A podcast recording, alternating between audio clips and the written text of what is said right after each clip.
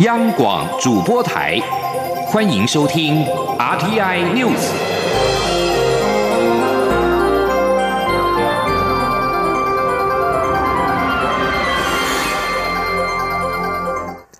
各位好，我是主播王玉伟，欢迎收听这节央广主播台提供给您的 RTI News 新闻。首先带您关注国际焦点。美日澳法印五国高阶将领九号在印度瑞辛纳进行军事对话，关切中国在印太地区扩张军力。针对中国国家主席习近平最近发表对台强硬谈话，以及中共军机军舰绕台等举动，日本自卫队统合幕僚长河野克俊九号表示，此举不利于区域安全，日方相当的关切。河野克俊、印度总海军总司令兰巴以及美国印太司令部司令戴维森、澳洲国防军司令康贝尔以及法国海军参谋长普拉泽九号出席印度瑞辛纳对话，就印太安全问题展开对话。兰巴表示，中国过去五年增加了八十艘新的战舰，而且不管任何时候，中国在印度洋北部都驻留六到八艘海军军舰。两年前，中国在非洲。吉布地建立了第一个海外军事基地，更部署声称用来反海盗的前舰，但是前舰是最不可能用于反海盗的平台。而河野克俊则表示，中国海军与空军在印太区域活动有所加强，日本在东海仍与中国发生严重冲突，特别是在尖阁诸岛，也就是钓鱼台列屿。多位与会的欧洲还有其他国家学者和代表，在遇到台湾代表团成员时，纷纷询问习近平最近发表对台强硬谈话以及中国基建绕台等威胁行动的看法，并且认为国际社会应该对此表达严重关切。而面对新的国际形势，国家安全成为重中之重。蔡英文总统今天亲自主持法务部调查局调查班第五十五期结业典礼致辞，表示，调查局在国安体系扮演重要角色。去年调查局就侦破了五十二件危害国家安全的案件，在国家安全面对新形态渗透与威胁时，成功维护国家安全与社会稳定。总统期许毕业学员以最高标准要求自己的工作表现，并承诺政府会作为调查局最好的后盾。前天记者欧阳梦平的采访报道。蔡总统在结业典礼时致辞表示，调查局和一般治安机关的角色不同，除了要从事重大犯罪的调查外，在我国的国安体系中更扮演非常重要的角色。尤其是在国家安全面对新型渗透与威胁时，就必须仰仗调查局发挥团队精神，抵御新的安全威胁，维系台湾社会的安全与稳定。总统指出，每年约有两三百万人次的中国大陆人民到台湾，台湾很欢迎这些朋友，但不能否认。确实有人利用台湾自由民主的空间，意图做出对台湾自由民主不利的行为。调查局去年就侦破了五十二案，成功维护国家安全。总统说：“像是利用交流活动作为掩护、刺探和收集情报，甚或至于是吸收人员在台湾发展组织等等，类似这种影响国家安全的不法案件，光是去年。”调查局所侦破的危害国家安全的案件，就一共有五十二案，一百七十四人。这些数字的背后，代表了一次又一次对国家安全的危害，但是也代表了我们调查局同仁一次又一次成功的维护我们的国家安全。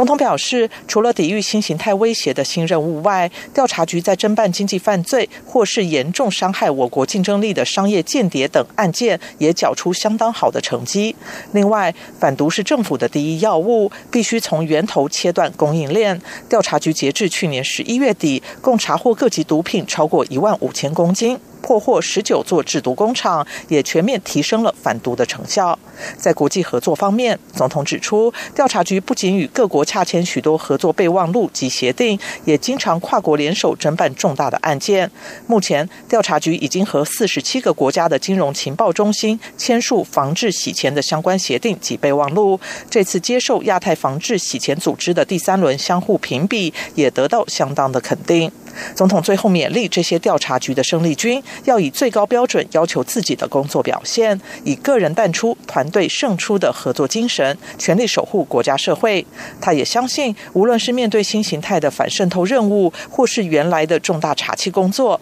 调查局都能不负国人所托。政府也会做调查局最好的后盾。本期调查班共有六十名学员顺利结业，其中男生三十三位，女生二十七位，有二十二人拥有硕士学位，专业学养涵盖法律、财经、资讯、电子、营善、化学、医学等领域，并有多人拥有律师或会计师的专业证照。中央广播电台记者欧阳梦平在台北采访报道。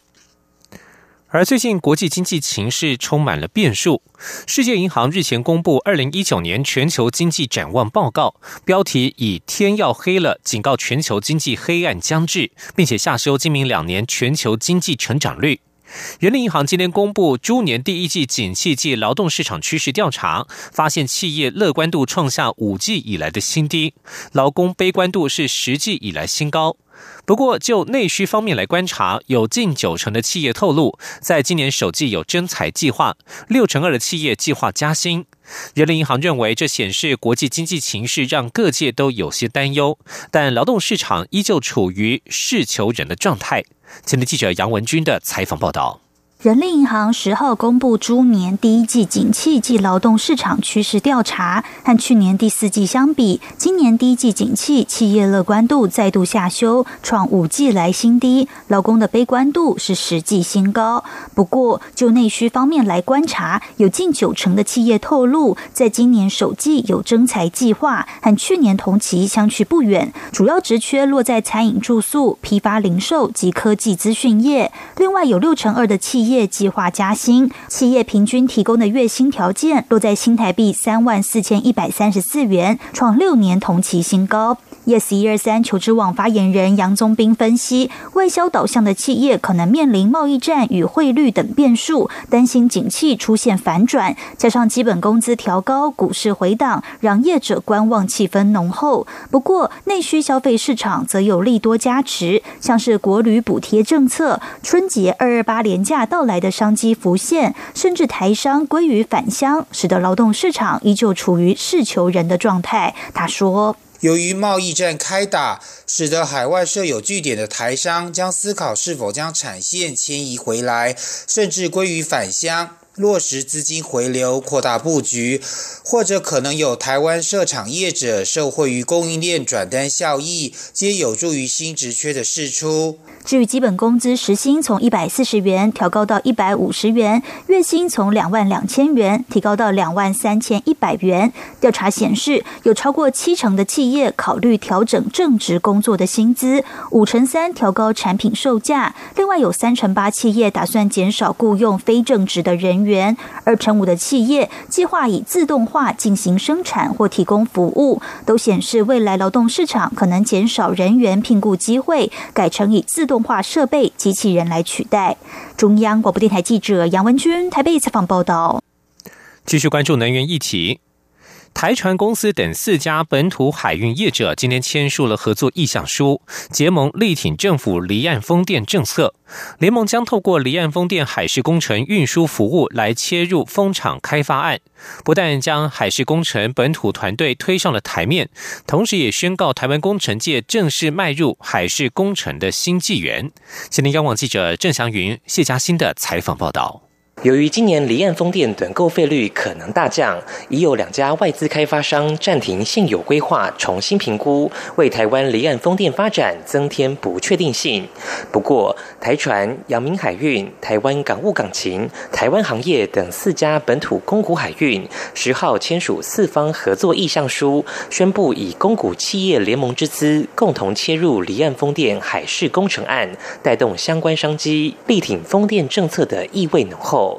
台船董事长郑文龙说：“当然有，我们是政府投资的公司啊，而且我个人的想法，这个绿能的政策是不可能变的，这是全世界的一个缺那个一个趋势。那也许呃在舆论上面大家有一些讨论的空间，但是这种全世界发展的趋势，这样是不可能变的。那站在这种支持政府的政策之下，或者是全世界该有的的趋势，甚至于谈到这种这种我们属于这种民营公司，你看未来的发展，我们也本来就应该走这样的路。联盟集结客家所长，像是台湾港务港勤，掌握台湾所有码头使用分配，还拥有拖船、测量船、启动船、修船设施等优势。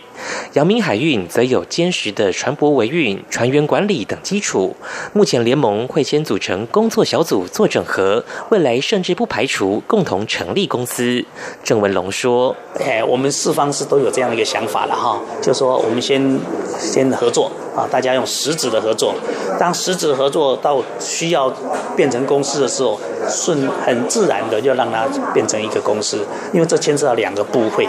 因为那个交通部跟经济部的一个资源，那我们也乐乐见乐见有这样的一个想法出现，啊，这是我们的一个很好的目标。台船董事长郑文龙强调，这四家公司能量并不足以独立完成一架风机，将发挥母鸡带小鸡精神，结合国内其他业者，打造本土团队。如有不足，也会引入国外资源，协助政府推动离岸风电开发。除了能借此催生台湾离岸风电海事工程的本土供应链外，也让台湾工程能量由陆上近海延伸至海事工程。中央广播电台记者郑祥云、谢嘉欣采访报道。继续关注美中贸易谈判。美国总统川普与中国国家主席习近平在去年底在阿根廷会面之后，达成双方贸易战暂时休兵九十天的共识。美方在最近派出了副贸易代表格瑞斯率团前往北京，双方在休兵期间首次进行谈判。在七号到九号的三天会谈之后，美国贸易代表署发表书面声明，完全没有提到双方达成了哪些共识，但是两度重申美国希望中国能够在贸易上有必要的结构改变，并。且解决双方之间的结构性议题。美国代表团官员表示，谈判进行的很好，但是双方并没有宣布有任何突破。美方的声明只强调中国承诺购买大量美国产品。代表团将回报这次会谈情况，等接到指示之后再采取下一个步骤。而中国商务部今天则表示，这次贸易谈判已经为解决中美贸易战当中双方关切的问题奠定了基础。中国外交部则是不愿意评论结果如何，只说稍后会公布详情。而在北韩问题方面，南韩总统文在寅今天表示，川金二会以及金正恩的首尔行很快就会登场，并且将成为奠定朝鲜半岛和平的转捩点。文在寅在记者会上表示，南韩政府将与美国及国际社会合作，解决制裁北韩的问题，以重启两韩共同设立的开城工业园区以及北韩金刚山旅游。此外，两韩已经符合重启重要经济合作项目的条件。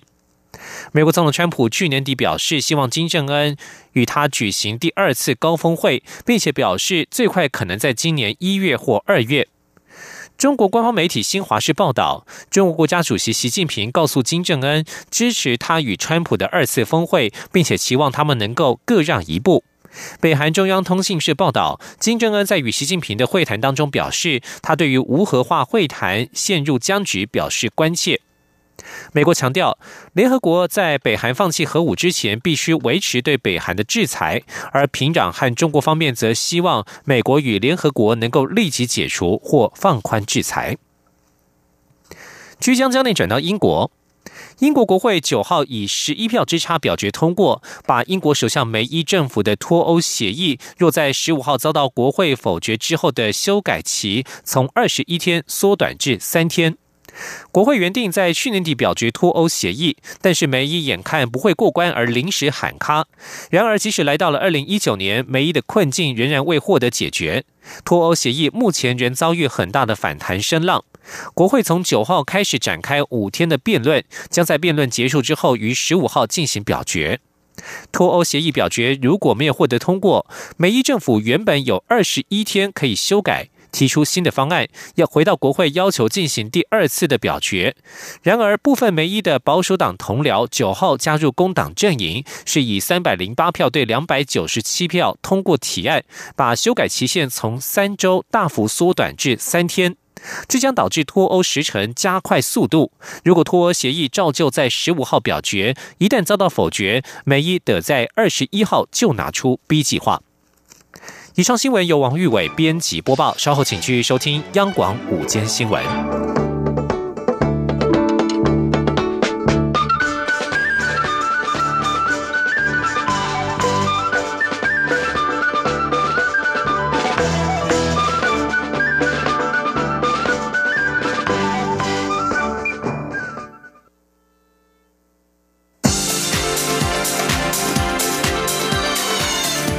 是中央广播电台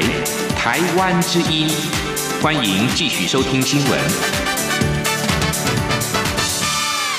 听众朋友您好，我是张顺祥。台湾的外籍渔工劳动条件引起了外界的重视，有立委透露，欧盟将在近期对台湾的外籍渔工劳动条件提出警告。农委会渔业署署长黄宏燕表示，包含了港口的灌洗设备、鼓励渔船更新空间、健全劳动契约等作为，都陆续的推动，并且获得相当成效。劳动部也强调，境内外籍渔工受到劳基法的保障，如果雇主或者是中介业者违法，劳动部绝对会依法开罚。请听央广记者肖兆平的报道。立委点名台湾外籍渔工劳动环境恶劣，农委会渔业署署长黄鸿燕十号表示，各界的意见渔业署都有听见，也因此在三年前就开始启动相关改革作为，例如明确化外籍渔工的定型化契约，对国外经常性进驻港口也派有观察员进行检查，渔业署主导中介公司的审核管理。黄鸿燕强调。体制上的改革已经开始推动，且都有一定的成效。至于渔业职业工会抱怨的灌洗设备问题，黄鸿燕也说，近几年各港口都陆续完成建制，甚至考量宗教信仰，港口也规划有祈祷室。他说：“就从几年前，从八斗子、高雄、澎湖、苏澳已经开始在做了哈，你的卫浴设备，那当然可能不足。我们现在还有祈祷室，因为我们都有印尼船也要祈祷室了哈。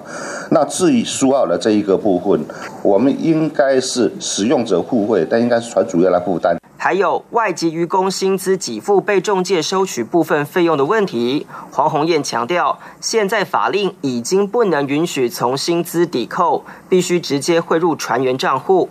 不过，黄鸿燕坦言，碍于渔船空间大小，确实会有劳动条件问题不佳的疑虑，但渔业署也寄出太旧办法，增加船东更新诱因，对旧船也用规劝方式逐步要求改善。对于美国国务院去年在人口贩运问题报告中关切渔工问题，黄鸿燕说，美国在台协会对于台湾目前的策进作为非常满意，对台湾非常肯定。而在立委要求下，渔业署也愿意派员访查实况，落实法规执行以及相关改善作为。劳动部劳动力发展署副署长蔡孟良则表示，境内外籍渔工还是受到劳基法的保障，绝对没有一国两制的情况。如果雇主或中介业者有违法，劳动部绝对会依法开罚。中央广播电台记者施兆平采访报道。国民党立委许玉仁今天是举行记者会，表示台湾的远洋渔业外籍劳工的劳动条件恶劣，已经引起了欧美国家高度的关注，甚至欧盟近期还要对台湾提出警告。他表示，除了渔船上面的基本生活环境不良，甚至渔工在雇主转换的契约间也传出有中介上下其手，呼吁劳动部跟渔业署要合作落实法规，透过密集的访查来提升外籍渔工的。劳动权益。关注的是空气品质。台湾健康空气行动联盟今天结合跨党派立委，提出二零一八年全国各县市的 PM 十统计的数据，结果发现台湾 PM 十年平均值落后日本四十年。云林以南的六县市。堪称是 PN 十的重灾区，及政府治理无方。对此，环保署表示，日本对于空品的计算方式跟台湾不同，台湾在空品的治理上面，事实上已经赢过日本。环保署也已经提出各项控制的策略，进行源头的减量，会持续的缩短南北的空品差距。央广记者刘玉秋的报道。台湾近几年来空气品质拉警报，引发国人关注。台湾健康空气行动联盟继公布二零一八年 PM 二点五自动监测数值年报后，再次结合跨党派地委，提出二零一八年全国各县市的 PM 十年均值统计数据。结果发现，PM 十最高的是嘉义县，其次依序是台南市、高雄市、云林县，前六高集中在云林以南六县市，堪称 PM 十的重灾。区，就算 PM 十最低的台东县依然无法达到世界卫生组织 WHO 的建议，连台东净土都输给日本东京大都会。以测站来说，仅阳明站赢过日本，符合 WHO 的建议标准，直及政府治理无方。台空盟理事长叶光鹏表示，PM 十不只是 WHO 公告的一级致癌物，还可能会造成胎儿体重过轻、影响孩童脑部发育等。与 PM 二点五相比，PM 十危害相对大，但也比较容易治理。不过，日本在二零一六年已经达到 WHO 建议的每立方公尺二十微克以下，但台湾的 PM 十标准却是 WHO 建议的两倍之多。许多测站的 PM 十高于一九七四年的日本，台南市、高雄市甚至轮流称霸。他质疑环保署与地方政府对于 PM 十过于轻忽国人健康看虑。台湾的全国平均值是四十三点六，咱比日本一九八零年更卡慢，咱整整落后日本特别四十年。为什么 PM 十日本零治理从五十五十八？解改善到基本上看二零一六年大概看一般举是十七，世界卫生组织的名啊，它是可以达到的，因为 PM 十比较好治理。对此，环保署空保处高级环境技师张志伟说，PM 十成因主要来自扬尘营建工地，但台空盟所引用的日本空品数据计算方式与台湾所用的美规不同，比较偏向 PM 七，粒子大部分会偏向 PM 二点五，所以 WHO 也不敢直接。引用日本 PM 十的资料，张志伟强调，若台湾以日本的方式计算，台湾整体 PM 二点五的年均值标准已经较东京少，高雄也少于韩国首尔跟釜山，但人民期待更高。环保署不会以此自满，会努力减少南北差距。中广电台记者刘秋采访报道。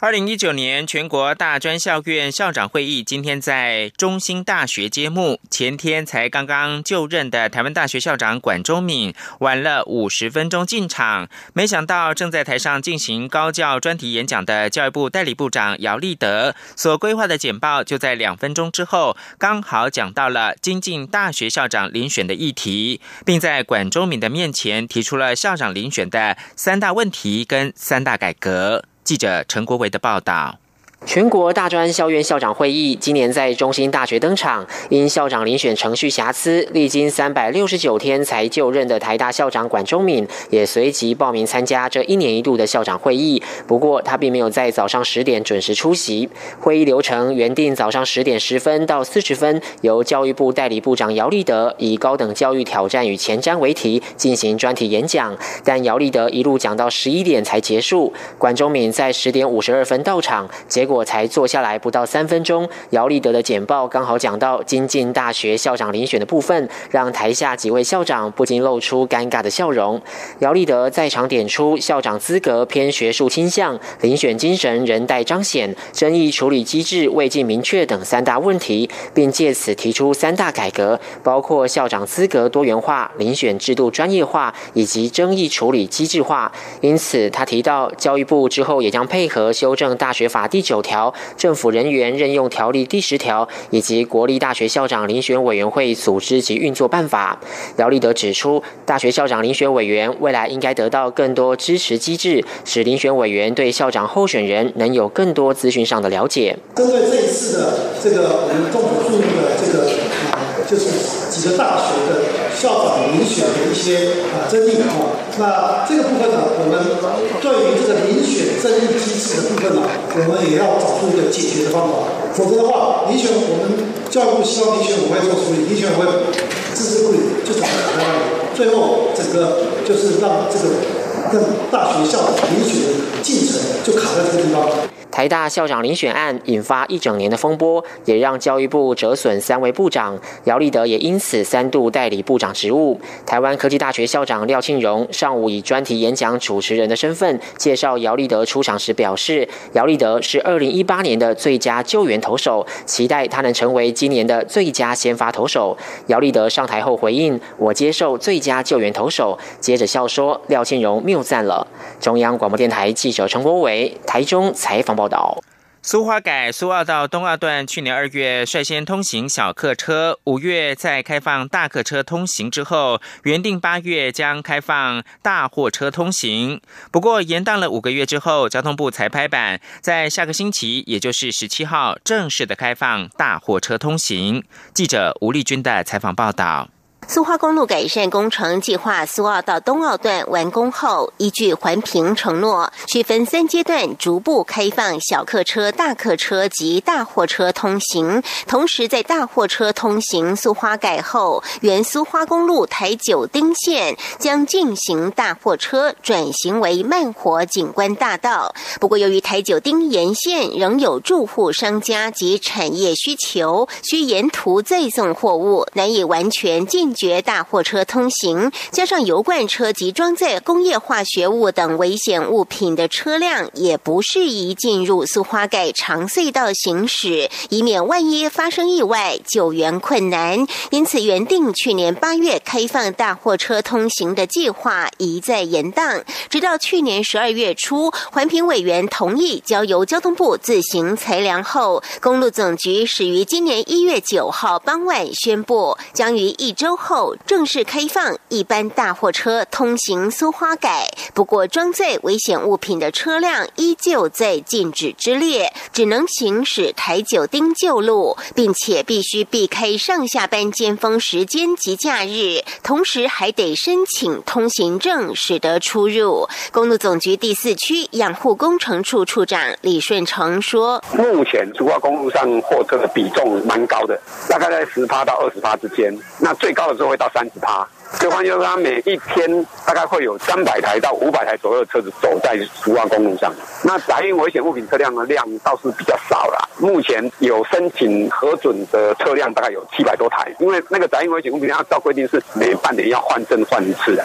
李顺成也估计，未来一般大货车通行苏花改后，苏花改每天车流总量将上看三千到五千辆，其中大客车约两百到四百台，大货车。车则是六百到一千台。至于重型机车，目前仍无开放通行苏花改的规划。中央广播电台记者吴丽君在台北采访报道。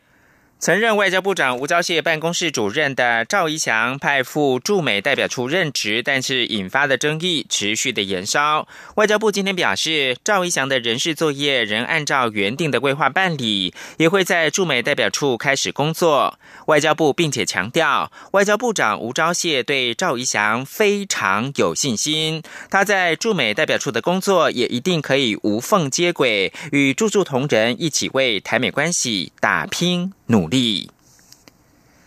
另外，知名网红贵妇奈奈本名是苏晨端，跟先生黄博健一行五人涉嫌诈欺潜逃加拿大。外交部今天表示，将透过驻加拿大代表处知会加国政府，以及请加方提供建议的做法，并且跟驻外单位共同协助联系当地的执法机关，以掌握贵妇奈奈等人的行踪。